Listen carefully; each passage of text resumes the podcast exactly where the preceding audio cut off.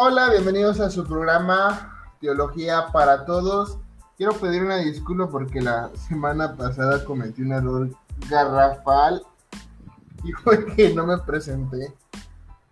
Yo di por sentado que ya todos me conocían, pero así es la vida. Mi nombre es Alexis Canseco de Ciudad Juárez, Chihuahua, la mejor ciudad del mundo.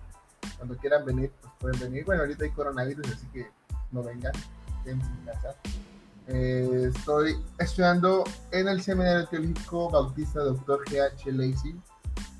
Bueno, yo le digo Dr. Jorge H. Lacey. Pero bueno, eh, ya escucharon una risa demoníaca, así es. Tengo otro invitado, ahorita lo presento. Aún no hables, invitado que la audiencia no conoce. Va a ser sorpresa. El día de hoy vamos a hablar sobre cuatro atributos divinos, dos que creo que no son muy populares o no son de los que te vienen a la mente cuando te preguntan qué es un atributo divino. Y los otros dos son creo que muy populares y creo que son de los que más te vienen a la mente cuando hablamos de atributos divinos. Entonces, es, está raro.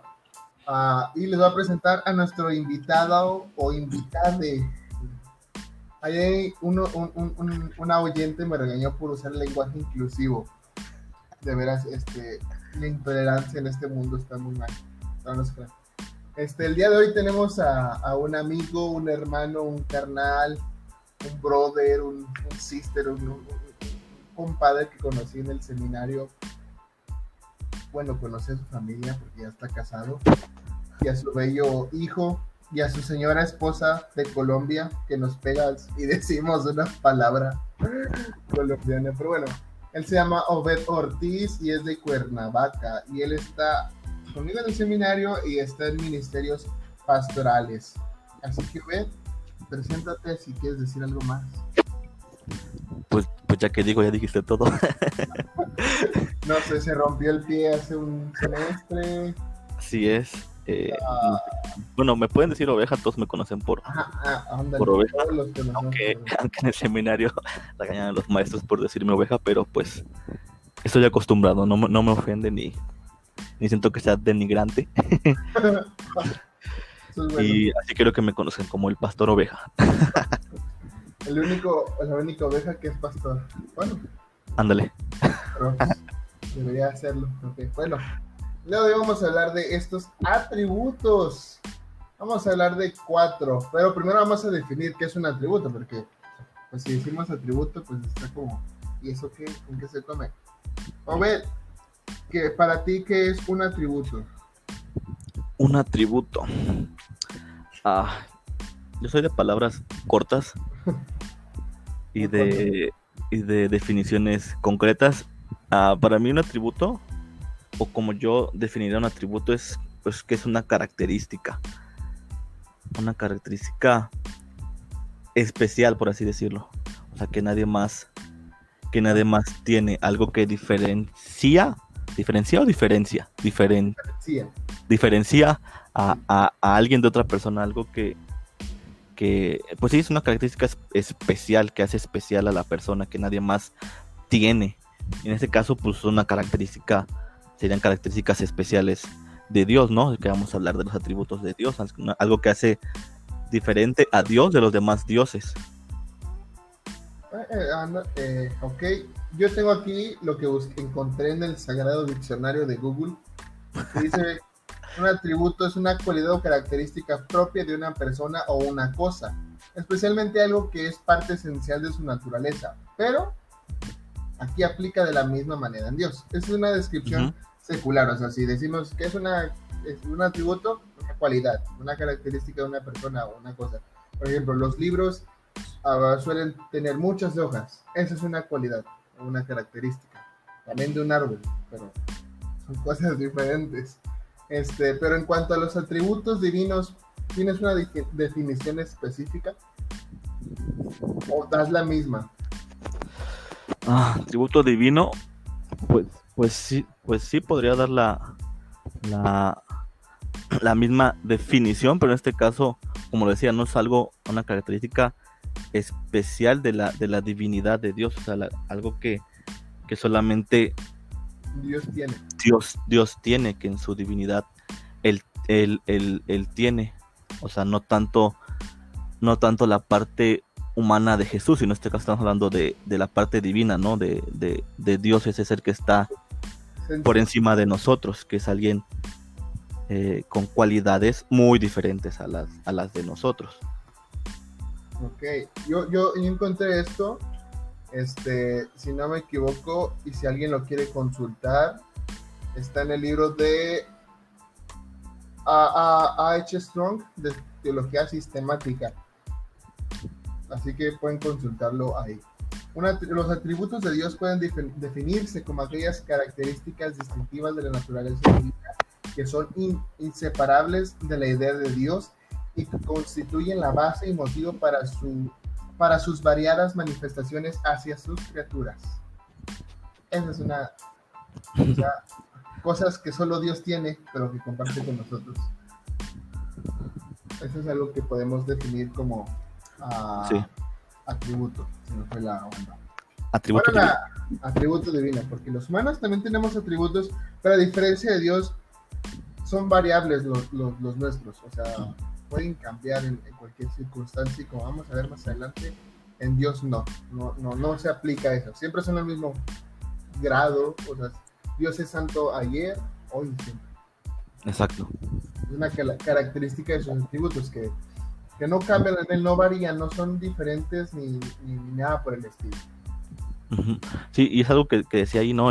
tu definición de, del libro que, leías, que son inseparables de Dios, ¿no? O sea, son atributos que no, que no se... No se nos puede quitar de Dios porque dejaría de ser Dios. de ser lo que es, ¿no? De ser alguien divino, de ser, de ser Dios. Entonces, esa es también la diferencia, ¿no? Que en él no se pueden separar y en nosotros, pues, como somos seres cambiantes, seres bipolares, por así decirlo, o sea que no somos los mismos todos los días, entonces no es que cambien nuestros atributos, pero un día los podemos tener y al otro simplemente no? pero no dejamos de ser eh, tampoco quienes somos, ¿no? Eh, personalidad. Exacto. Ahora, ¿cuántos atributos tiene Dios? Y, y, aquí, aquí hay dos, bueno, hay que definir dos cosas en cuanto a los atributos de Dios, que existen dos definiciones, no, no son definiciones, clasificaciones, este, que, se, que, que, en cualquier libro de teología sistemática o de doctrina vas a encontrar. Uno son los atributos morales y no morales, o los absolutos, los relativos, los comunicables, los comunicables, o los transitivos o intransitivos. O sea, dependiendo del teólogo que tú vayas a leer, vas a encontrar el, estas dos definiciones. Y yo creo que también que dependiendo del teólogo que tú vas a leer, vas a encontrar cierta cantidad de atributos. no todos los teólogos usan los mismos atributos, eh, o, los definen, algunos los como que combinan ciertos atributos. Para hacer uno solo. para hacer uno solo, como nuestro Dios uno solo. Yo, yo, yo encontré una lista de 33 atributos, pero eh, eh, en ciertos atributos eran repetidos. O sea, se repetían muchos atributos. Sinónimos, ¿no? Ocupaba sinónimos. Ocupaba muchos sinónimos, como, como cierta persona que conocemos en, en Le muchos sinónimos. No sé qué eran, no es broma. Pero bueno, van a, van a expulsar, no sé qué. Este, creo que conocemos los más clásicos, entidad, autoexistencia o existencia propia, unidad, autosuficiencia, omnisciencia, omnipotencia, omnipresencia, los sabiduría, ajá, los ovnis, la sabiduría, la ira, la justicia, la paz, misericordia, gracia, amor, fidelidad, inmutabilidad, presencia, etcétera, etcétera. Amén. Ah, hay varios, ¿eh? hay varios. O sea, pero para ti, ¿cuántos atributos tiene Dios? Pues, como tú dices, o sea, dependiendo con el teólogo que empatices, porque va más por ese lado, ¿no? Porque puedes leer muchos teólogos, pero es con el teólogo que tú empatices y digas, ah, creo que creo que si tiene, tiene razón o pienso los, los mismos, pues va a depender. Yo, la verdad nunca había contado cuántos cuántos hay. hasta, cierto, punto yo diría que son incontables. Sí, yo también creo que no podemos clasificar, bueno, no clasificar, sino enumerar sus atributos, porque pues él es, él o sea, nuestra capacidad de, de, racionamiento creo que no podrá encasillar a, a todo lo que es Dios. Entonces uno podría contar los, los atributos. Creo que es, podemos enumerar lo- los que hemos visto, por así decirlo. Lo que las escrituras nos revelan. Sí, o lo que nosotros también hemos llegado a experimentar, ¿no? Ajá. Yo, Pero, yo- sí. hay un atributo que, que es la infini- infinitud de Dios, Ujú. o sea, que es infinito en todos sus sentidos, o sea, Sí. en eternidad, bueno, en tiempo, en, en- en- cada sentido es, es- es- es infinito. Yo creo que en sus atributos también es infinito, porque creo que si nuevas son cada mañana su misericordia, imagina tus atributos. Entonces, yo creo que, que Dios, de- de- del 100% de lo que Dios es, solo nos ha revelado el 1% y hasta de ese 1% creo que es menos. O sea, O, o más bien lo que hemos entendido nosotros ha sido el, el 1%, menos del 1%. Sí, porque, o sea, Dios es incomprensible, eso es otro atributo, la incomprensibilidad de Dios. O no lo entendemos al 100%, pero entendemos lo que Él nos ha querido revelar.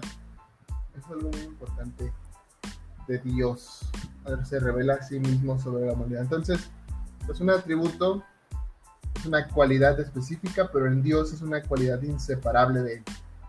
Exacto. Y en, en la cantidad, pues, hay cada teólogo que lean. Este, Sí, ahí, yo podría decir que con el, con el que empatices que sea, que sea también bíblico, ¿no? sí, sí. Puede haber atributos que, que, que ni, que ni al caso o que le queramos agregar y que, y que, que ni al caso, ¿no? Pero sí, yo, yo diré que con el que tú empatices a la hora de, de leer y que igualmente tú hayas experimentado esos, esos atributos o que tú, sí, que hayas experimentado, que los hayas, que los hayas eh, vivido, pero también el que no hayas vivido un atributo no quiere decir que Dios no lo tenga, ¿no? Tampoco podemos quitarle al atributo simplemente porque yo no he vivido algo. alguno de ellos. Eso es importante. Ahora, vamos a pasar a materia. Espero que no se les haga aburrido este tema. Este, yo sé que tal vez no todos han estudiado en un seminario y estas son algunas cosas que podemos ver en un seminario. O que tal vez no han leído un libro de teología sistemática. Este, a, a muchos. Y si quieres leer uno, te podemos recomendar el que nos recomienda nuestro maestro, Minare Erickson. Muy buen, muy buen este libro, muy largo, como todo buen libro de Todo. teología sistemática, muy, muy largo. Pero uno sencillo, que podría decir yo que es uno de los más sencillitos y comprensibles, es el de R.S. Sproul, el de Todos somos teólogos. Mm, sí. Está, está práctico, o sea, explica conciso lo que es la, la doctrina, porque hay unos que sí son muy rebumbantes en lo que dicen y te pierdes más. Este, el, el de Erickson, si ya te sientes con una mente muy, muy avanzada dentro de la teología, léelo. Y Adelante. muy lector también que te guste leer. Sí, porque sí está, está larguito. sí, pero está, está muy buenos esos libros. A John MacArthur muchos no lo recomiendan. A mí me gusta John MacArthur. ¿Qué podemos decir del tío MacArthur? O sea, su libro de teología temática pues está muy largo también, pero Sí. también lo puedes leer. Este, doctrinas cristianas de... Se me fue el nombre de este autor. Ah, de W.T. Conner. Ese es sencillo, es muy chiquito. A mí sí me hace muy aburrido, pero creo que es una buena lectura. O sea, a mí se me hace muy aburrido, no sé por qué. Ah, creo que es muy, muy conciso, entonces como que era como, ah, ya me lo sé. Pero bueno, vamos a entrar en materia. Si quieres más recomendaciones, un día vamos a hacer un podcast de recomendación de libros cristianos. De libros. Sí, eso va a ser muy Teológicos importante. y no teológicos. Bueno, Teológicos. en cuanto a vida cristiana, como lo, lo ponen lo- en las librerías, ¿no? Vida cristiana. Vida Los que no son cristiana. teológicos, vida cristiana. Que, que la teología también es parte de la vida cristiana, pero, Sí, sí. pero bueno, cada quien clasifica los libros como quiere. Este, el primer atributo que vamos a ver es uno que, que no sé si lo hayas escuchado, al menos que ha- hayas leído Primera de Pedro, que ahí es donde viene más claro. Escogido según la presencia de Dios. Y ese es el atributo, la, la presencia de Dios. Jovet, ¿sabes tú qué es y qué hace este atributo? Ay, lo leí mal. Eh, eh, leíste presencia. Presencia, sí. Presencia. Sí, e- es un, es un error muy común. Pasa de. Sorry, sorry, es que tengo No, dislexia. Sí, yo también tengo dislexia. Este, yo, yo sé que pasa muy seguido confundir presencia con presencia, porque Sí. suenan igual, o sea, son gemelos, pero en sí no están muy conectados. Este atributo está más conectado con la omnisciencia de Dios, o sea, que Dios conoce las cosas. Aquí yo tengo dos definiciones, una la que no es y otra la que sí es.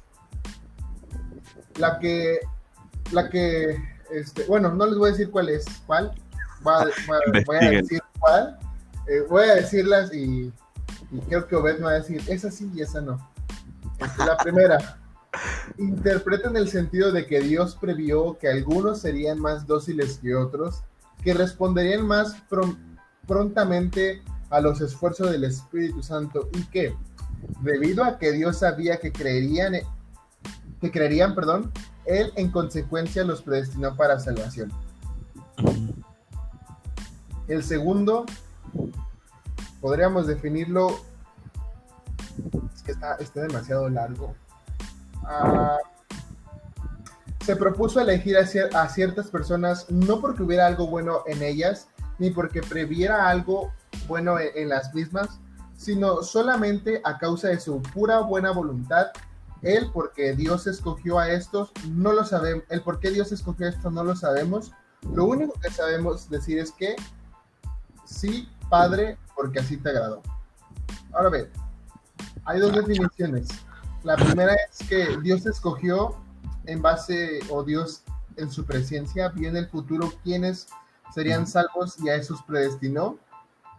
Y la otra que dice que Él los escogió sin ver nada en ellos, simplemente porque Él quiso hacerlo. ¿Cuál crees tú que es la definición más propia de esta doctrina?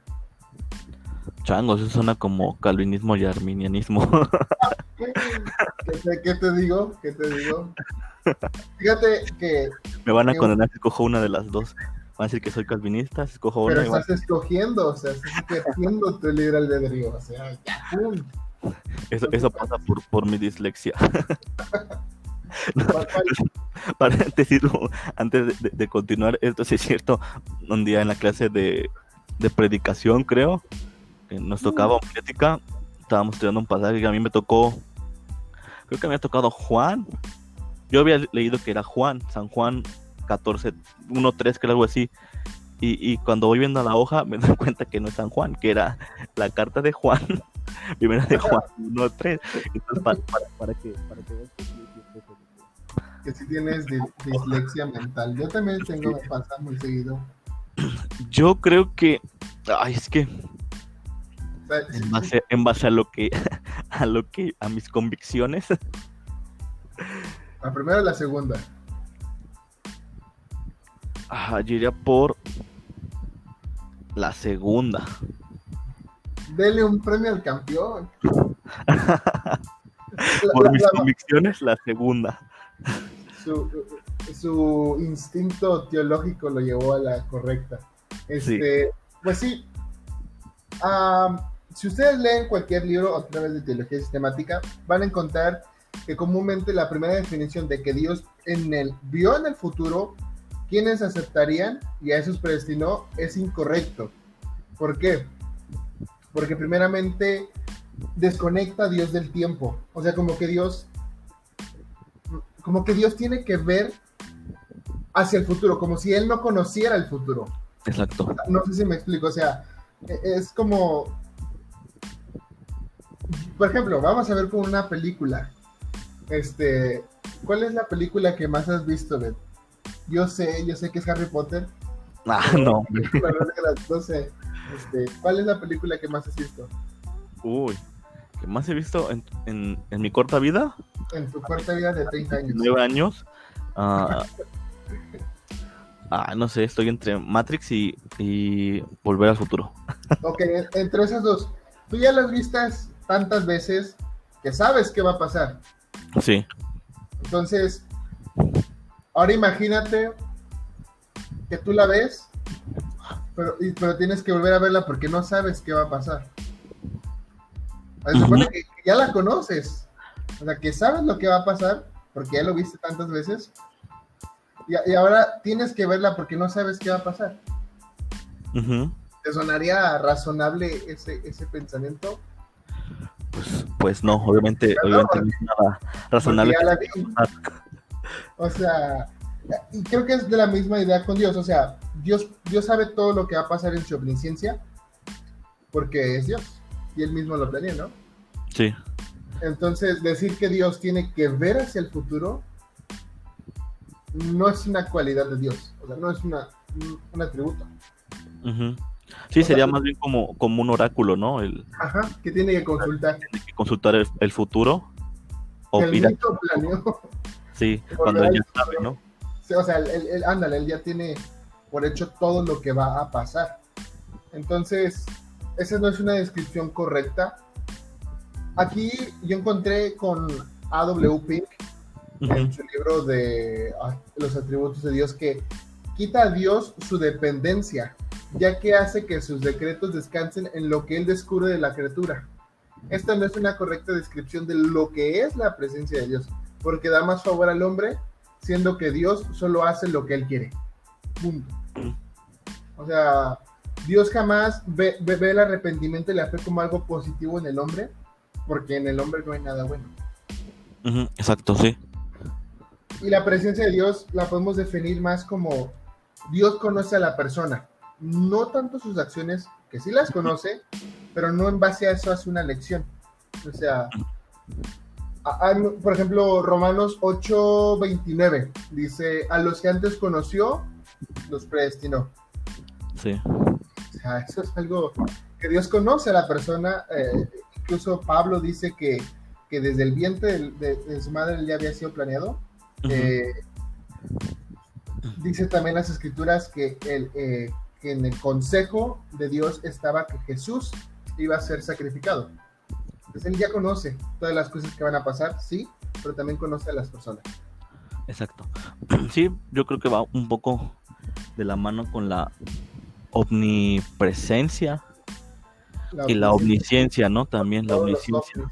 Porque los ovnis, porque todo, bueno, todo lo sabe, obviamente, y todo lo, lo conoce, no nada fuera de, él. Entonces, sí, la, la, la presciencia va, por, va por ese lado, ¿no? Sería incorrecto decir que necesita ir al futuro o ver el futuro para, para, para predestinar algo o para hacernos eh, parte, parte de algo, ¿no? Que para, o para que pase, para que pase algo, ¿no? Porque dejaría de lado el ser Dios. Y es lo que decíamos, ¿no? Que por eso lo hace un Dios diferente entre todos los dioses y el único Dios, ¿no? Porque él, él sí no necesita ir al futuro para saber qué va a pasar con los demás dioses, ¿no? Que a lo mejor sí necesitan un viaje. Ver la película, porque Ándale. Él vio la película. Él vio la película y él, él la está escribiendo, ¿no? Entonces no necesita eh, ver, volver a ver la película para decir, ay, no, voy a cambiarle esta, esta escena a, la vida de Alexis, ¿no? O a la vida de, de quien nos escuche, de la oveja, sino que él, él ya sabe y lo tiene, aunque parezca que no lo tiene previsto cuando algo nos pasa. Está en sus planes. Está en sus planes, o sea, nada escapa de sus planes, él tiene todo, todo previsto todo fríamente calculado, dijera Chapulín. Colorado. Sí, entonces, ah, aquí vamos a la conclusión. La conclusión a la que tú llegues a, tu estudio, pues está correcto. Aunque a veces suena muy raro, este, pero hay que tener cuidado con ciertas definiciones porque, aunque se oyen muy bonitas, no siempre son lo correcto. Y lo hemos aprendido mucho en la escuela.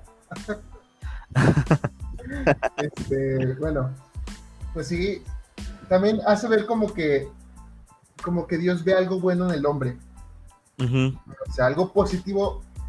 Y esto contradeciría lo que Pablo dice, que, la salvación no es por obras. Y hasta cierto punto él está viendo una obra, una acción del hombre positiva para hacer su voluntad. Dios nunca se somete a la voluntad del hombre, es el hombre que se somete a la voluntad de Dios. Incluso la creación se somete a la voluntad de Dios. Vamos al siguiente punto, la inmutabilidad de Dios, que Dios es constante. Obed, ¿qué es y qué hace esta inmutabilidad? Pues nada, ¿no es cierto?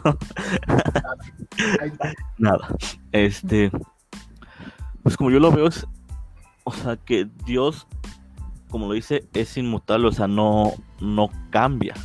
Eso es lo que es, que, que Dios es alguien que es igual en el Antiguo Testamento, en el Nuevo Testamento y en la época moderna, ¿no? O sea, que en el tiempo él, él no cambia, o sea, no deja, o no es un Dios diferente como algunos lo ven, ¿no? Que es un Dios amoroso en el Antiguo Testamento, más bien es un Dios vengativo en el Antiguo Testamento y un Dios amoroso en el Nuevo Testamento, y por eso muchos dicen que es un diferente Dios, pero no, es el mismo Dios, simplemente mostrando atributos diferentes en cada, en cada testamento.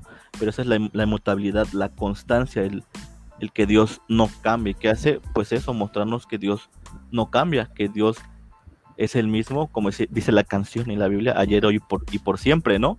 O sea, él no, él no se transforma, él no muta a, a algo mejor o algo peor, porque pues él es la perfección. Eh, eh, Él no es un Pokémon para evolucionar. Exacto. O sea, los Pokémones tienes, tien- eh, si eres un, si eres un fan de- del anime, pues aquí también somos fan del anime. Más oveja que yo, oveja de animes bien raros. Este, Sí. yo, yo apenas estoy empezando, pero lo que podemos entender, por ejemplo, un Pokémon, si tú eres un entrenador Pokémon, tienes que ir a buscarlo y entrenarlo, y mientras más los entrenas, evoluciona. Llega un momento en el punto en el que evolucionan mejoran. son más fuertes, y mejoran, son más fuertes. Pero Dios no es un Pokémon en ese sentido, de que necesita entrenar, o sea, necesita eh, mejorar o evolucionar para, hacer, para hacer algo mejor, sino que sim- simplemente Dios es Dios. Durante la primera, y creo que Malaquías 3.6 dice, porque yo Jehová- no cambio. O sea, siempre Exacto. soy el mismo. Este, pero creo que eh, dentro de, incluso hay teólogos y hay un cantante que muchos aman, que, que le dicen Jesús Adrián. Este, una vez- Jesús Adrián Romero dijo que él no podía creer en el Dios del Antiguo Testamento, ah, sí. que era un Dios de ira. O sea, y, y- pero el Dios del Nuevo Testamento es un Dios de amor. Y créanme que la manifestación de amor también va en la ira de Dios. O sea, Su corrección. su corrección, porque como dice en Hebreos, o sea, el- en Hebreos dice que, que- que Dios ama y corrige. Al hijo corrige. O sea, entonces es algo muy importante. Eh, parte, imagínate que tu padre, y tal vez estamos de, saliendo un poco del tema, pero imagínate que tu padre te ame, no solo te muestra amor, pero nunca te dé corrección. Ujú. Entonces no te está criando bien. O Este, cuando pero te corrija, después de mostrarte amor, tú no vas a pensar que es un padre diferente, o que es cambió, padre. o Ajá, que ya no es como padre. era antes. es, es el mismo padre, solo que ahora estás viendo esa parte de, de- de su, de su castigo, de su juicio, y en Dios es igual, o sea, vemos parte de su juicio, de su castigo en todas las escrituras. Y créanme, déjenme decirles que en el Antiguo en el Nuevo Testamento hay pasajes más condenatorios que en el Nuevo. O sea, si respetas a nuestro Señor, eres material para irte al infierno. o sea, y va, va- va a haber, va a haber un día en, en el cual, como va, viene en todas las escrituras, que Dios se va a manifestar completamente y va a levantar juicio contra toda persona y contra las naciones. Ese, ese día vas a conocer realmente la ira de Dios. Si es que te vas a ir para abajo, para arriba, dependiendo de- del lugar, ¿verdad? Dependiendo de lo que creas. O si te vas al Valhalla, este, muriendo como un buen pastor. Ándale. Ah, pues sí, hay mucha gente que dice que el Dios del Antiguo Testamento es pura ira. Que, bueno, José Daniel Romero decía que le gustaba más el Dios de los Salmos porque es un Dios de amor. Este, pero, entonces, ¿en qué clase de Dios cree este señor? Yo soy muy fan ya de José Romero, sus, can- sus cantos antiguos sí están padres, pero mm, no todo, no todo lo que brilla es oro. Ahí, Este, ahí- ahí vemos que no es, que no es este, que no no es, no inmutable. es inmutable.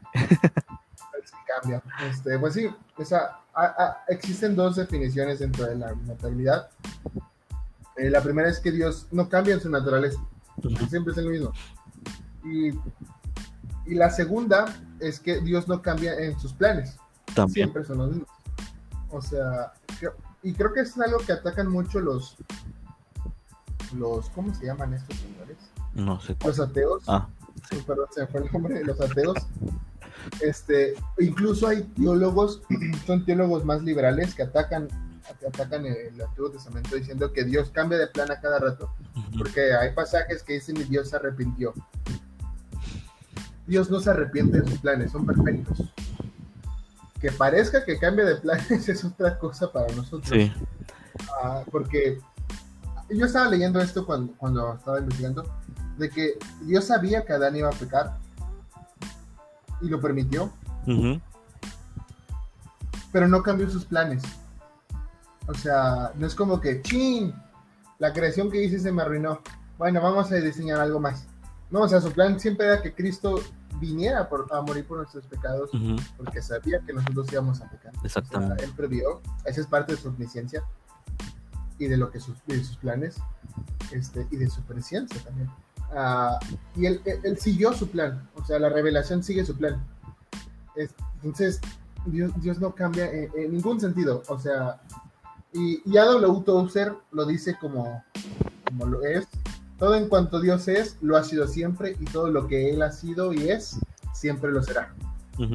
O si, y si, si somos más sencillos, Dios es Dios. Sí, así de sencillo. Dios es Dios. O sea, incluso yo creo que, y que no sé si estás de acuerdo conmigo, Beth, si Dios en el Antiguo Testamento no hubiera mostrado su amor, no hubiera enviado a los profetas a decirnos que Cristo moriría por nosotros. Sí, sí, exacto. E- Es que, que creo que es también nuestro concepto de amor, como lo tenemos, y de, y de, ju- y de justicia y de castigo, ¿no? Si pensamos que si alguien nos castiga, es porque no nos ama o porque nos odia. Y que la muestra de amor si- siempre es este, es este cariño, abrazos, recibir, recibir. Porque la Biblia también lo dice, ¿no? Eh, Y, y lo dice, y, y está ahí. No me acuerdo qué pasaje, pero dice que Dios es lento para la ira, pero grande en misericordia pero, pero, o sea, está diciendo que es lento, más no está diciendo que no, que no no te va a corregir, que no lo hace, está diciendo es lento, que es grande su misericordia, pero no quiere decir que no lo haga. Entonces creo que también en ese concepto es de cómo tengamos nuestro concepto de, de- de amor, porque también cuando nos, nuestros padres nos castigan, nos están amando. Y es lo que, y es lo que yo veo en, en el Antiguo Testamento, ¿no? O sea, no es, no es que se haya arrepentido, que también es, es algo que nos enseñan en, en el seminario, ¿no? Que, que el ponerle eh, características o sentimientos a Dios no quiere decir que, que- que esté literalmente sintiendo eso, ¿no? Sino que eh, eh, también es nuestra interpretación. Entonces, yo como lo veo ahí es que, pues como decíamos en, el, en el anterior, ¿no? Dios en su presencia, o sea, todo lo sabe. Él ya había previsto que también con Noé, yo me voy con Noé, ¿no? Que, que es el, el que más que, que decimos cómo se pudo arrepentir de su creación, ¿no? Yo más bien lo veo como un padre cuando su hijo eh, está haciendo mal, lo tiene que castigar en su amor para que vuelva y vuelva a comenzar desde, desde, desde, desde cero y vuelva a tener otra oportunidad de hacer las cosas bien. Entonces yo lo veo así con cuando algunas veces Dios este, se arrepiente entre, entre comillas, ¿no? Que está dando una oportunidad al ser humano de acercarse a Él, ¿no? De acercarse al, al Padre, de acercarse a Dios. Entonces no es que Dios cambie y muestre su ira, sino que ahí mismo está mostrando su amor. Incluso el habernos sacado del Edén fue una muestra de amor hacia, hacia nosotros. Entonces, te digo, es como veamos también esa parte de, de amor y es el amor de Dios. Sí, ah, sí, pues, eh, tenemos una mente ilimitada, tenemos un Dios infinito. Sí, Y, y, y como, como yo creo que A.W. Tozer también dice, o sea, lo que yo creo que, que es Dios, eso no es Dios. O sea, yo me estoy dando una concepción de Dios, a veces errónea, y creo que San Pedro, lean San Pedro y Leburger está muy buena. Este, yo creo que San Pedro lo define muy bien, o sea, nos creamos nuestros propios dioses muy sí. e incluso con Dios, o sea, porque yo, yo defino lo que es Dios para mí, más no quiero creer lo que Dios ha definido, lo que Él es. O sea, las escrituras nos enseñan quién es Dios y Él no cambia. O sea, Él siempre va a ser el mismo Dios. Él es Exacto. constante. En todo sentido de la palabra, o sea, en sus planes, en, en sus pensamientos, en su, en su naturaleza. siempre es Dios. Entonces no podemos decir que cambia, que se muta, que, que, muta, perdón. Es, absurdo el, el, pensamiento divino. Este, bueno, vamos al siguiente punto, la gracia y la misericordia de Dios. Uh. Ah, ¿Qué es gracia, Obed, y qué es misericordia? Gracia es lo que dices cuando hacen algo, algo bueno por ti. Gracias. Ay, es tan. Bueno, para mí se me hace tan difícil definir la gracia. Porque es algo tan. Porque no las experimentado ya. Lo sabía. Sí, no soy. Es que no, no me creo salvo, siempre salvo. no, no, lo digo en el sentido de que es tan, tan, tan amplia, tan majestuosa, o sea, la gracia la puedes explicar hasta que la experimentas, es, algo que, Dios te da sin merecerlo día a día. O sea, es, es algo tan grande que, Dios te da, pero al mismo tiempo también es algo tan grande que Dios te guarda, te guarda ahí. ¿no? te da. O sea, sí. Yo, yo la veo también como un padre, la gracia, para los que no saben, y lo dije creo que al principio, Beja tiene un bebé, se llama Dante. Así es. Dante, Dante Emiliano, es una belleza. Como el papá. ah, bueno, sí, ¿verdad? Sacó, salió la mamá, ¿verdad? Pero. Denle la ilusión. No este. Yo creo que tú lo vas a entender. Cuando tu hijo le dices, Dante, no hagas eso, y lo hace, y digamos, eh, eh, eh, le dices, no agarres eso porque lo vas a romper, lo agarra, lo rompe, ¿tú qué haces? Lo castigas, ¿no? Le pegas, ¿no? Lo regañas. Me imagino yo. entonces, ahora vemos esto con Dios.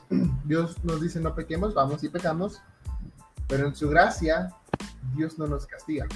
Dios aún no nos da ese castigo porque es como, como lo decía nuestro maestro de doctrinas, e, él nos lleva a comer un helado.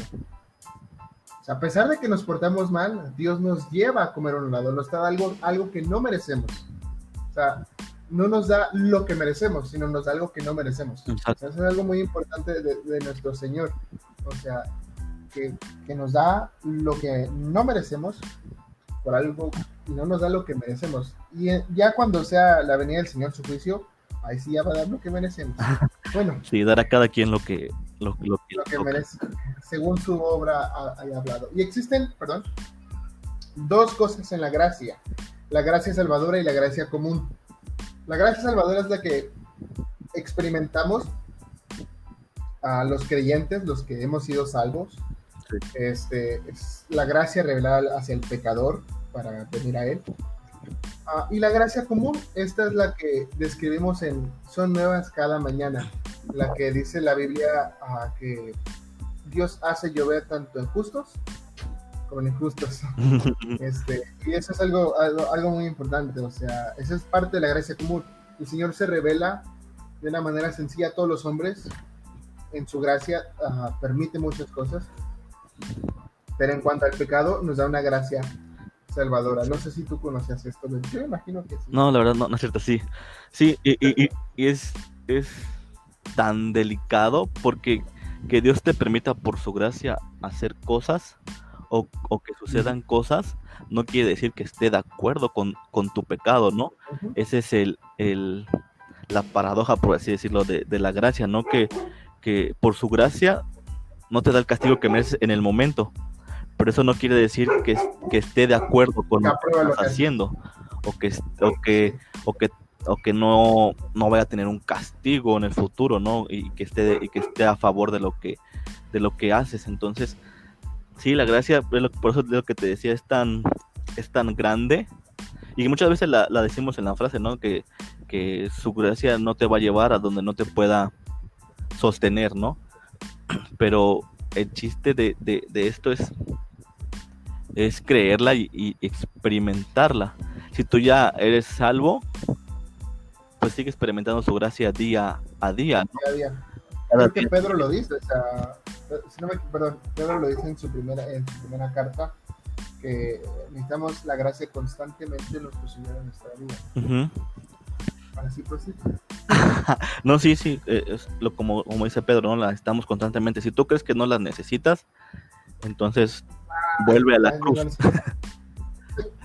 Vuelve arrodillado a la Vuelve cruz. otra vez a la cruz para que, para que veas que si necesitas esa gracia eh, salvadora, primeramente, después su gracia todos los días. Y bien tú dices, es yo como, como padre lo he experimentado en, en este tiempo con mi esposa.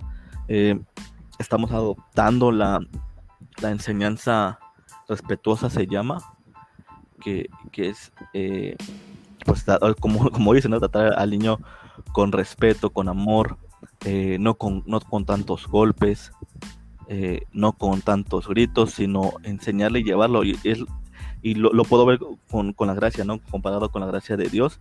Es como tú decías, cuando Dante rompe algo o tira algo que no tiene que, que, que agarrar, Hace algo que no debe que no debe de hacer, lo que hemos hecho es no golpearle, un número uno, no darle el castigo que se merece, número uno, el, el golpearle, pero sí regañarle con amor. O sea, corregirlo corregirlo. Y es muchas veces lo que lo que lo que lo que hace Dios yo, yo lo puedo yo te lo puedo eh, dar como testimonio. Yo antes de entrar al seminario pues vive una vida alejada de, de él. Y entonces no me dio el castigo que merecía pero sí me corrigió de maneras muy muy muy muy muy muy muy fuertes para yo entender que tenía que volver entonces yo ahí pude experimentar su gracia aún alejado de él él me mostraba su gracia. Y, y también entender eso, ¿no? Porque a veces vemos que a otros les va bien, aunque están pecando. Y decimos, pero ¿por qué Dios si yo, yo, te, yo, te, yo te sirvo, yo estoy haciendo lo que tú quieres? Pues Yo me fui a Lazy. yo, yo fui a Lazy, yo estoy en Lazy, este, estoy estudiando, yo estoy aquí, es porque yo paso hambre, porque yo esto. Y, y es dejarse experimentar por la Yo he experimentado la gracia de Dios en, en el seminario. Ya es que, que creo que todos, ¿no? No tenemos ni un peso para comer y pum, de repente alguien te, te invita a Llega tu amigo Sí. con unos con molotes. unos molotes o, o, o alguien te, te, te, te presta dinero, te da, más bien te da dinero porque, porque ya no lo devuelves, ¿no? Sí. Pero tú ahí también estás experimentando la gracia, simplemente que no la, no la, no la vemos los demás, no queremos algo así súper guau, tener millones en el banco de repente un día como todos los demás, o un carro de lujo, ¿no? Pero tú experimentas día a día con pequeños detalles. El chiste es admirar esos detalles también. Ujú. Eso es parte de, de la misericordia del Señor, del Señor, o sea, la gracia común es la misericordia de, de Dios, o sea, yo creo que ahorita dijiste algo muy bueno, que va muy acorde a, a este, a esta grandiosa época, década, inicio de década, sobre que Dios, que, que, permi- que Dios permita eso no significa que esté de acuerdo, y lo podemos ver con, con el lobby LGBT, Sí. Ah, yo no, yo no sabía y fue una gran decepción para mí. Existen teólogos ah, LGBT, o sea, fue algo como que, Sí. ¿en serio? O sea, y, y he visto sus análisis a, a- a su- los textos que, que- que nosotros usamos que, que prohíben eh, la, la sodo- so- sodomía, sodomía, Sí, eso. homosexualismo, pues. Este, ellos dicen, no, es que ahí está hablando sobre someterse a las personas Ujú. es como nada que ver con el contexto del pasaje, pero sí, o sea, que- el Señor permita que actualmente se esté dando esta liberación prolifera, poli- eh, ¿cómo es? En gran cantidad. proliferada, ahí está, en gran cantidad, sí, de, de diversidad sexual, porque hay sexo, sex, sex- sexo, sí se dice, Sí, género. sexuales. género, género para cada cosa. o Uy, sea, sí. Que me gusta, que me, que me gustan chaparritas, ¿sabes? Pues soy chapa, chapa, chapa sexual, no sé. Este, o sea, o sea, que me gustan los hombres, no, pues soy homosexual. Ah, que me gustan hombres y mujeres, bisexual. O que, que, que soy un hombre, que me hago mujer, pero me gustan los hombres. Ah, ento- Entonces es una mezcolanza de Uy, cosas sí. que mi pensamiento, y, y miren, actualmente poco a poco va entrando la pedofilia dentro de la dentro del lobby, aunque ellos quieran no aceptarlo. Pero e- es, irónico porque muchos gays dicen que no pueden aceptar a una persona que, que ame a los niños, o sea, que, que quiera, a- o a personas menores. Sí. Este, Y es irónico porque ellos dicen que te aceptes tal como eres y que te liberes. Sí. Es absurdo ese pensamiento. Pero el Señor, ah, ah, el Señor permite eso. O sea, lo permite y no significa que esté de acuerdo de eso, sino que eh, dice, dice, dice este, Pedro que él no retarda su promesa, según algunos la tienen por tardanza en cuanto a la segunda venida de nuestro Señor. Eso quiere decir que en un momento dado va a volver el Señor y va a juzgar todo. Va a juzgar todo lo bueno y todo lo malo, porque como dice Eclesiastes, no hay nada nuevo bajo del sol y no hay nada que deba ocultarse. O sea, nada oculto que no haya salido del sol. Entonces la misericordia del Señor permite que tú estés respirando en este momento, que tú estés escuchando este podcast, o sea, eso, eso es parte de la gracia del Señor, o sea, y toda, la toda, toda persona lo experimenta, sea cristiana o no cristiana, eh, en diferentes niveles. Nosotros los salvos experimentamos su gracia salvadora y también su gracia común, pero aquellos pecadores experimentan su gracia común. ¿Algo más que agregar? Eh, este, sí, como, como lo decías, como lo decías hace ratito, el chiste de, estos atributos de Dios es que muchas veces los pasamos o se nos hacen tan comunes ya de, como tú decías, eh, como es ahorita levantarte y respirar, despertar, eso es una misericordia de Dios. O sea, ya estás experimentando la gracia que te está dando un día más para hacer lo que Él quiere, para que tú hagas su propósito y para que cumplas con tu plan que él tiene en este en este en este periodo que tú estás viviendo aquí en la tierra entonces es, es eso es ver las pequeñas cosas que Dios te da que son tan cotidianas para nosotros y te sorprenderías grandemente. Por eso también dice Dios que seamos como niños no porque el niño tiene esa facilidad de, de, de sorprenderse de cualquier cosa que, su padre le da, si sea una piedrita, él se sorprende porque es, es, una misericordia, es un regalo que está dando su padre. Entonces, también en, ese sentido, y en cuanto a la comunidad, al lobby, yo lo platicaba con, con, mi esposa, ¿no? En, este, en, el sentido de que la segunda venida, ¿no? Muchos dicen, ya ven, señor, ven pronto, porque el mundo está aquí y acá. Pero. Oh, no saben lo que piden, diríamos. Sí, también yo me podría pensar, pero ¿qué estamos haciendo nosotros para que el Señor venga? O sea, la Biblia dice que, que, toda lengua, hasta que toda, toda lengua le conozca, Él va a venir. Entonces, ¿qué estamos haciendo para que toda lengua le conozca? Más allá de que ahora están los cultos por internet, ¿no? Pero ¿qué estamos haciendo de verdad para, para cumplir ese propósito?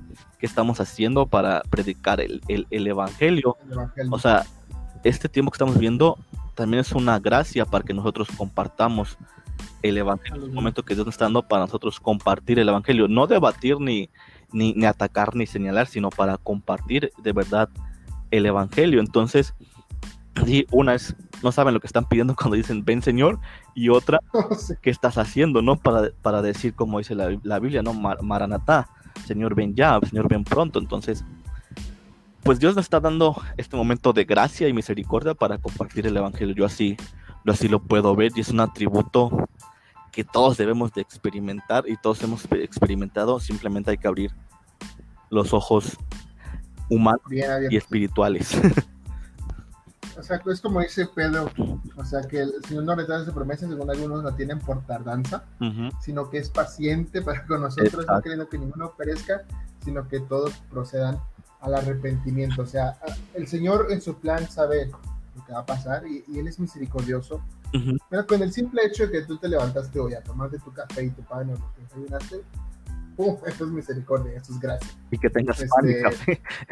y que tengas pan y café, eso también es, es, es, bondad del Señor. Este, pero sí, o sea, el profeta Mos, si, si no han leído el profeta Mos, léalo, está bien padre este, el pueblo de Israel en ese entonces decía, uh, un día va a venir el, día del Señor y va a castigar a todos los pecadores y nosotros vamos a ser los, los, salvos. Pero el profeta Mos es como que si les da una cachetada, o sea, cállense porque ustedes no saben lo que están pidiendo, porque ustedes también van a ser, van a ser enjuiciados. ¿Cómo saben que no o sea,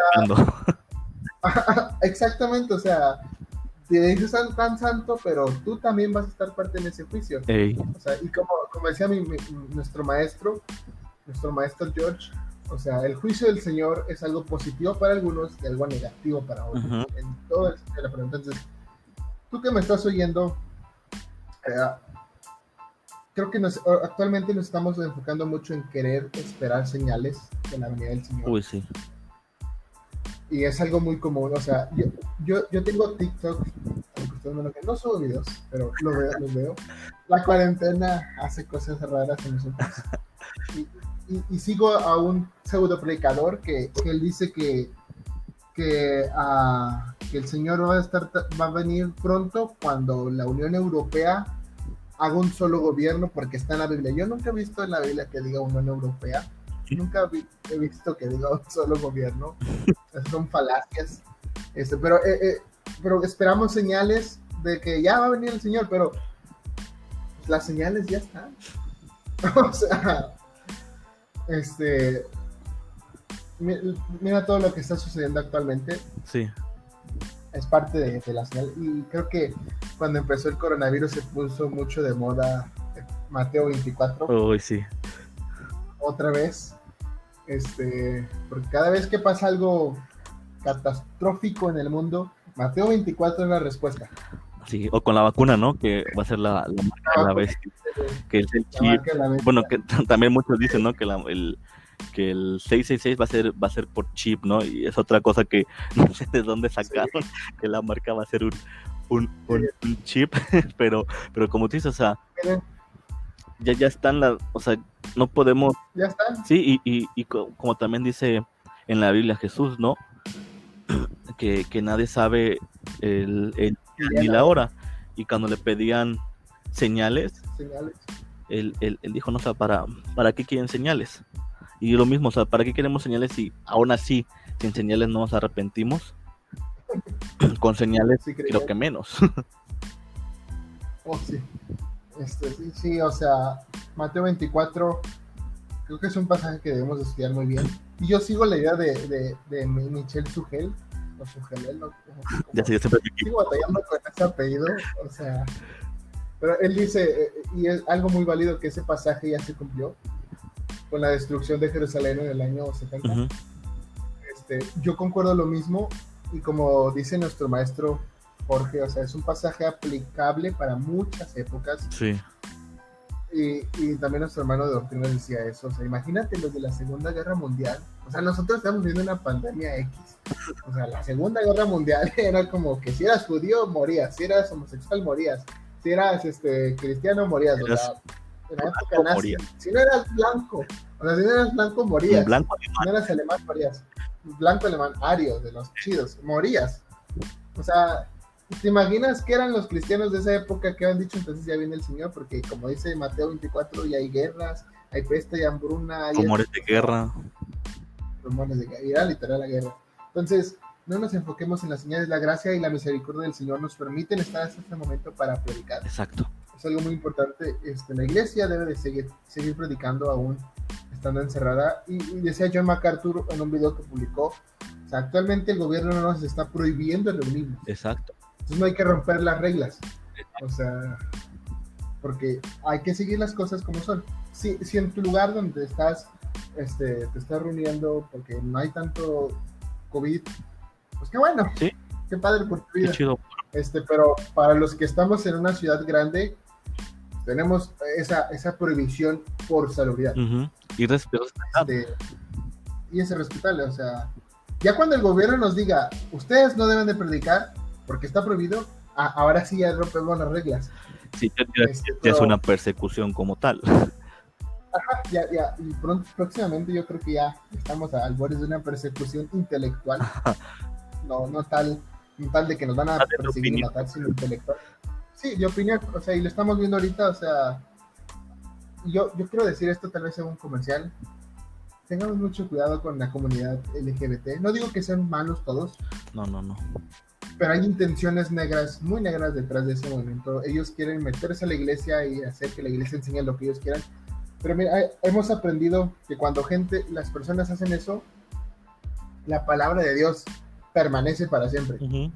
O sea, durante toda la historia han, han existido personas que han intentado destruir las escrituras. Y mira, el día de hoy tienes una Reina Valera 1960, la única versión confiable de la. Como No, no de, de la Biblia. La- y tienes muchas versiones de la Biblia. Incluso hay una versión queer o LGBT. Para que te veas en qué puede- que- que lo que pasa. Pero, pero sí. Cierro paréntesis. Este, hay que experimentar, crecer en la gracia del Señor de- cada día. Pedro dice gracia y paz. Que experimentemos constantemente la gracia y la paz de nuestro Señor. Y vamos a pasar a este último atributo, la santidad. ¿Qué es y qué hace la santidad, Obed? ¿Qué es y qué hace la santidad? Buena pregunta. no, no sé. Excelente. La santidad, pues es, es, es algo apartado de, ¿no?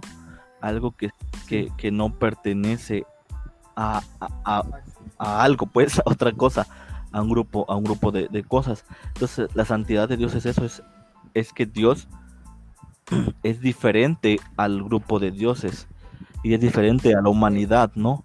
Es, es alguien puro, es alguien sin mancha, es alguien perfecto en, toda la extensión de la palabra, alguien que no tiene, no tiene errores. Entonces, la santidad en Dios es eso, es alguien que es, que es perfecto, alguien que es que es puro, sin mancha, y es alguien diferente a todos nosotros como seres humanos y a la misma, a la misma eh, grupo de, de dioses falsos, ¿no? Es alguien que sobresale de todos ellos, alguien que es, que es verdadero, diferente. Así es. Y mira, Isaías 6.3, que es un pasaje muy famoso, dice, y el uno al otro darán voces diciendo, Santo, Santo, Ujú. Jehová de los ejércitos, toda la tierra está llena de su gloria. Creo que usamos este pasaje para decir que Dios es tres veces santo, creo que sí. pero creo que no es una descripción correcta. Dios es santo, simplemente. Este, incluso este pasaje lo usan mucho para defender la eternidad, pero en sí no está hablando de la eternidad, aunque diga tres veces santo, santo, santo, santo. Pero eso es otra.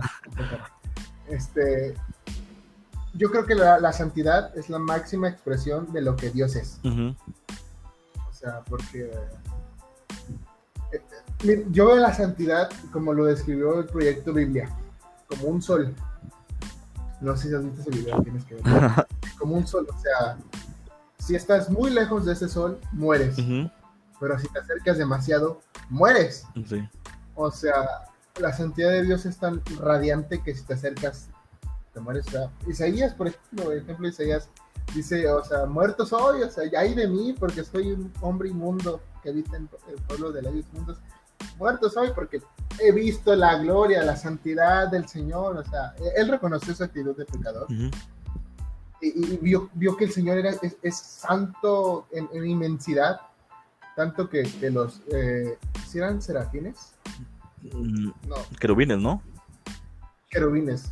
Es que serafines es la, es la palabra. Bueno, Será. querubines. Sí, sí. Ajá. Los querubines este, la, la adoraban y, dice que toda la tierra está llena de su gloria. O sea, desde ese trono donde estaba sentado se derramaba la gloria del Señor hacia nosotros. Entonces, la santidad es muy importante. ¿Y- y qué podemos decir más de la santidad? Ah, ¿Qué pudieras agregar tú de la santidad? Mm, ¿Qué pudiera agregar? Que com- como, como lo dijiste, ¿no? Si estamos muy cerca, nos podemos eh, quemar. Si estamos muy lejos, tam- también, ¿no? Y, y tan es su santidad que, que como, como estamos en nuestra condición directo, no nos podemos acercar a Él. No nos podemos eh, relacionar con Él por, por lo mismo que él, porque Él es perfecto, porque Él es santo, porque Él, él es puro. Nosotros somos los que estamos manchados.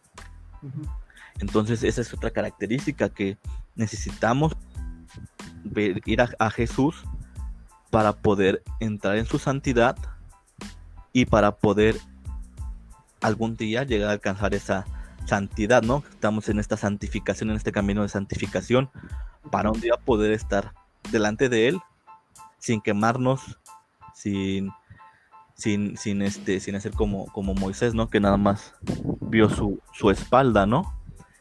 Y aún con eso le bastó para, para, para, para bajar diferente. Entonces, también ese, ese, ese atributo nos permite a nosotros cuando nos acercamos a Jesús y vamos a su presencia, el salir diferentes, el Así ser es. diferentes. Entonces, si, si tú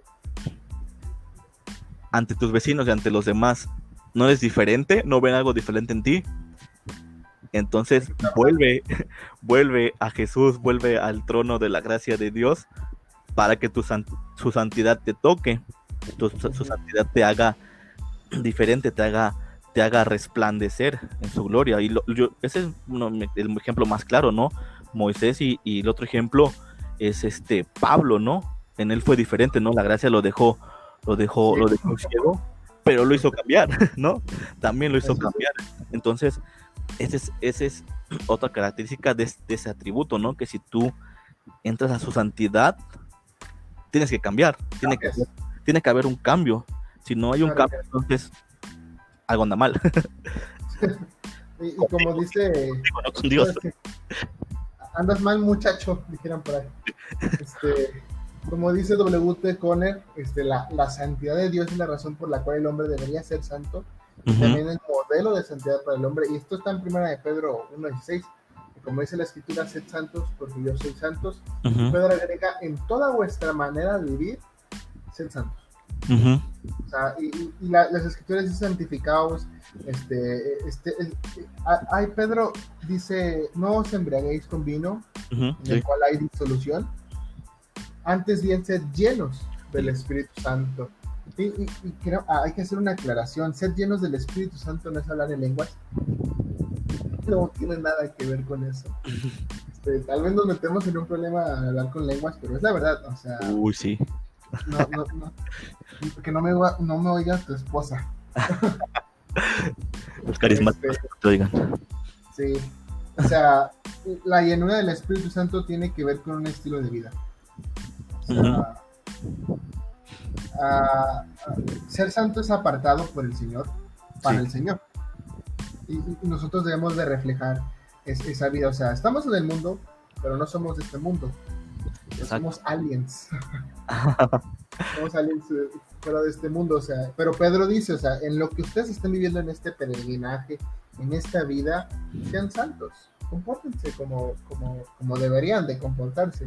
Este, creo que la llenura del Espíritu Santo es algo que se experimenta constantemente, estarse llenando. Creo que el, imperativo ahí es este constancia, ese no fue el nombre, es continuo. continuo. Esténse llenando constantemente, sería una traducción más correcta. Esténse llenando constantemente el Espíritu Santo. Lo que yo podría agregar de ese pasaje es que Pedro dice, Pablo dice, no os embriaguéis con en el cual hay disolución. La disolución es como la, el, la vista nublada, que dejas que el, vino te controle, el alcohol te controle completamente. Eh, él dice al contrario, o sea, mejor embriáguense del Espíritu Santo, eh, que Él controle su vida. Eso es algo muy importante dentro del cristiano. Este... Y el mismo Pablo lo, lo, dice, ¿no? En otro pasaje, ser imitadores de mí, como yo de Cristo. Entonces, en este soy imitador de Cristo va también el la santidad, de, que, de, que, de que su atributo de, de, Dios no te queme, no te queme porque estás lejos, porque eres pecador, ni, ni tampoco eh, te queme tanto por, por querer experimentar algo sobrenatural, ¿no? Oh, Esto entre comillas, ¿no? Quemar entre comillas, porque eh, más bien vas a, vas, vas, a experimentar, como decía MacArthur, un fuego extraño, ¿no? Oh, que no es que no Aquellos que presentaron los hijos de, de quién eran de Lee del creo que sí de Lee sí. Que, se, presentaron fuego extraño ante el altar y ¡pum! se quemaron. Los quemaron. Entonces así que no lo hagas. Sí no lo hagas no no no busques un fuego pues, diferente a la santidad de Dios. Y es que la santidad bueno los atributos de Dios son tan fácilmente difícil de entender Sí, eso sí. Porque tú puedes decir, ah, ya, ya, ya entendí, ya entendí qué es. Pero si tú sigues estudiando la palabra, te vas a dar cuenta que lo que entendiste es una mínima parte, el 0,1.0% del 100% de lo que es los atributos y la santidad y, la gracia y la presencia y todo, todos estos atributos de Dios, el amor y cosas así. Por eso, por eso decía que es dependiendo qué, qué, qué significado tenemos en nuestra cabeza, si es el significado humano o el de Dios. en cuanto, como veíamos al principio del amor, ¿no? Para, el, para el ser humano el amor es cariño, comprensión y ternura, pero para Dios también es corrección. La santidad es, también un poco así, una, algo complejo de entender, pero también es algo fácil que podemos entender si leemos su Biblia, no es simplemente que Él es perfecto, Él es sin mancha, Él es diferente a todos los demás eh, dioses que hay por eso mismo, porque es perfecto y sin mancha. Si vemos los demás dioses, se metieron, según, ¿no? Con la, con la, con la, con la hermana, se metieron con la hija, por ejemplo, de, los dioses creo que son griegos, ¿no? Zeus, todos. los griegos. Los griegos. Zeus, se metió con todos los dioses y hasta con sus hijos. Entonces podemos ver que Dios ahí es diferente, es un Dios santo, o sea, que, que, no, que, no, que, no, que no hizo eso que, es un Dios puro, sin mancha, que no pecó y que aún su hijo tampoco pecó, ¿no? Cuando estuvo aquí en la tierra. Ese es nuestro ejemplo para nosotros también ser santos, que, que Jesús fue santo. Entonces nosotros también debemos mantenernos, porque no, somos, no, vamos a ser perfectos, ¿no? Perfecto no hay ni siquiera uno, dice también la, la palabra, ¿no? Entonces es caminar en ese camino de santificación. Yo creo que a veces he escuchado que Dios y le describan así, Dios es el ser más santo. Sí. Pero cuando dicen eso, yo en mi mente viene una competencia, entonces puede haber alguien más santo que él si se esfuerza. Yo creo que Dios no, solo es el ser más santo, sino Él es santo. Él es el ejemplo de santidad. Él, es la santidad, bueno, eh, quiero decir encarnada, pero no aplica en Dios como tal. Manifestada, puedo decir. O sea, todo lo que Dios es, es santo, creo que ese es el atributo, el primer atributo que podríamos empezar por Dios, santidad. Sí. O sea, porque e, e, es tan importante para nosotros que comprendamos qué es la santidad de Dios. Cuando comprendemos la santidad de Dios, podemos llegar a comprender de una mejor manera el pecado. Porque, o sea, la santidad, la santidad del hombre podemos verlo como una hoja blanca que se mancha con tinta negra y se va esparciendo, es el pecado por, todo, por, toda la hoja.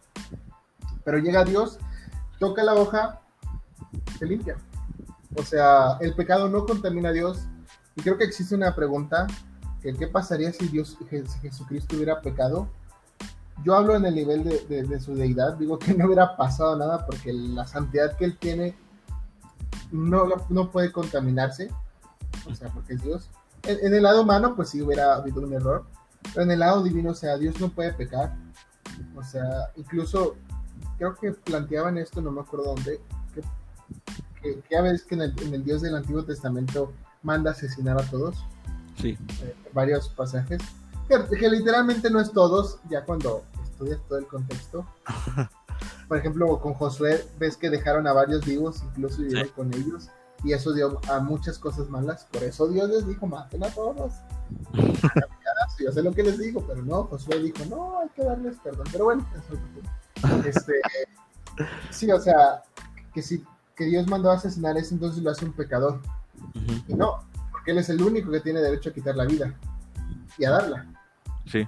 Sea, en su santidad no hay pecado para, no hay pecado, no hay cabida para el pecado.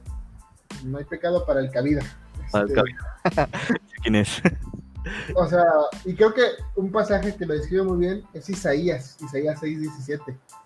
O sea, porque vemos que, Isaías describe algo esplendoroso al Señor, o sea, que él estaba sentado en su trono, un trono como ningún otro, y, su falda llegaba hasta el templo, ah, y, estaban los serafines, y cada uno tenía seis alas porque se cubrían el rostro por la santidad de Dios, así lo quiero ver yo.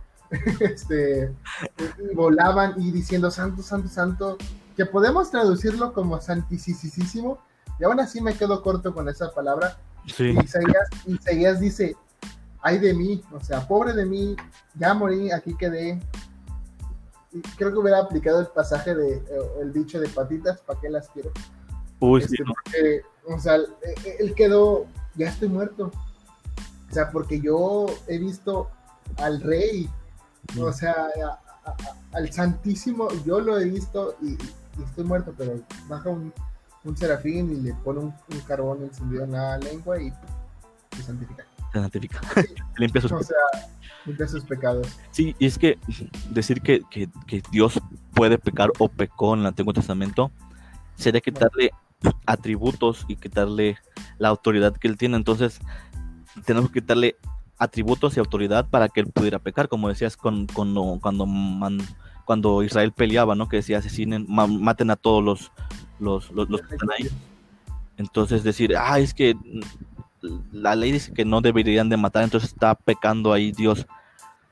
Estamos quitando la autoridad que tú decías, ¿no? De que Él es el dueño de la vida, Él es el dueño también de la muerte, entonces tenemos que no es dueño de nada, que, que, no tiene autoridad sobre el ser humano.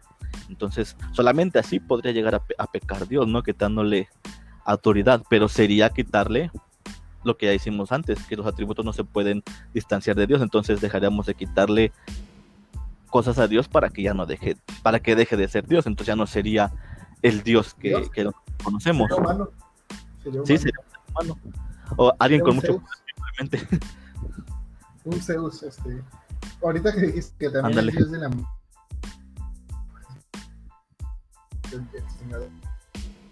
Este. Como- a mí me gusta. Me encanta. Sí. magnífica. Es- Entonces, Zeus a Hades y el. Entonces, yo, yo en mi imaginación pensaba que Satanás era Hades y que él era el dios del. Estaba mal, Sí, estaba sí. mal en mis ideologías infantiles, pero de, de- de crecer y estudiar me di cuenta que, que no, estaba en un completo error. Yo, o sea, que Dios es, es, es Dios de vida y Dios de muerte, o sea, bueno, o sea, y sí, Sí, es es algo el muy, de la, muy- la- Eh, ¿Tienes nada más que agregar, Don Oveja? San Sam. Él es el dueño de todo. Entonces, esos son, son los atributos, los cuatro sencillos. Si les gustó esto, díganme para mostrar más. Podem- podríamos mostrar, o, incluso manden el por Facebook, síganos, para Todos. Denos follow, este, compártanos, escuchen nuestro podcast. Y bueno, ya lo estás escuchando, ¿verdad? Este, compártelo con Tiene que ser largo. Este, yo sé que tal vez este ha sido un, uno muy largo, pero vaya, vaya, estamos hablando de Dios. O sea, sí, o sea, infinito. Por favor, falta el Miguel. Entonces, gracias, Obed Ortiz Acevedo. Miguel Ortiz Acevedo. Gracias, gracias. No, gracias a ti por, por Es esta invitación. Este, Esperemos que, que sean más veces. Esperemos que este, Oveja. igual les haya gracias. gustado. eh, que lo Este, compartan, que sea de bendición. Y pues que también le den ideas. si quieren otros atributos, qué atributos daría a ustedes que quise- se hablaran amén. también. Y pues muchas gracias. Sí, demasiado. O si quieren.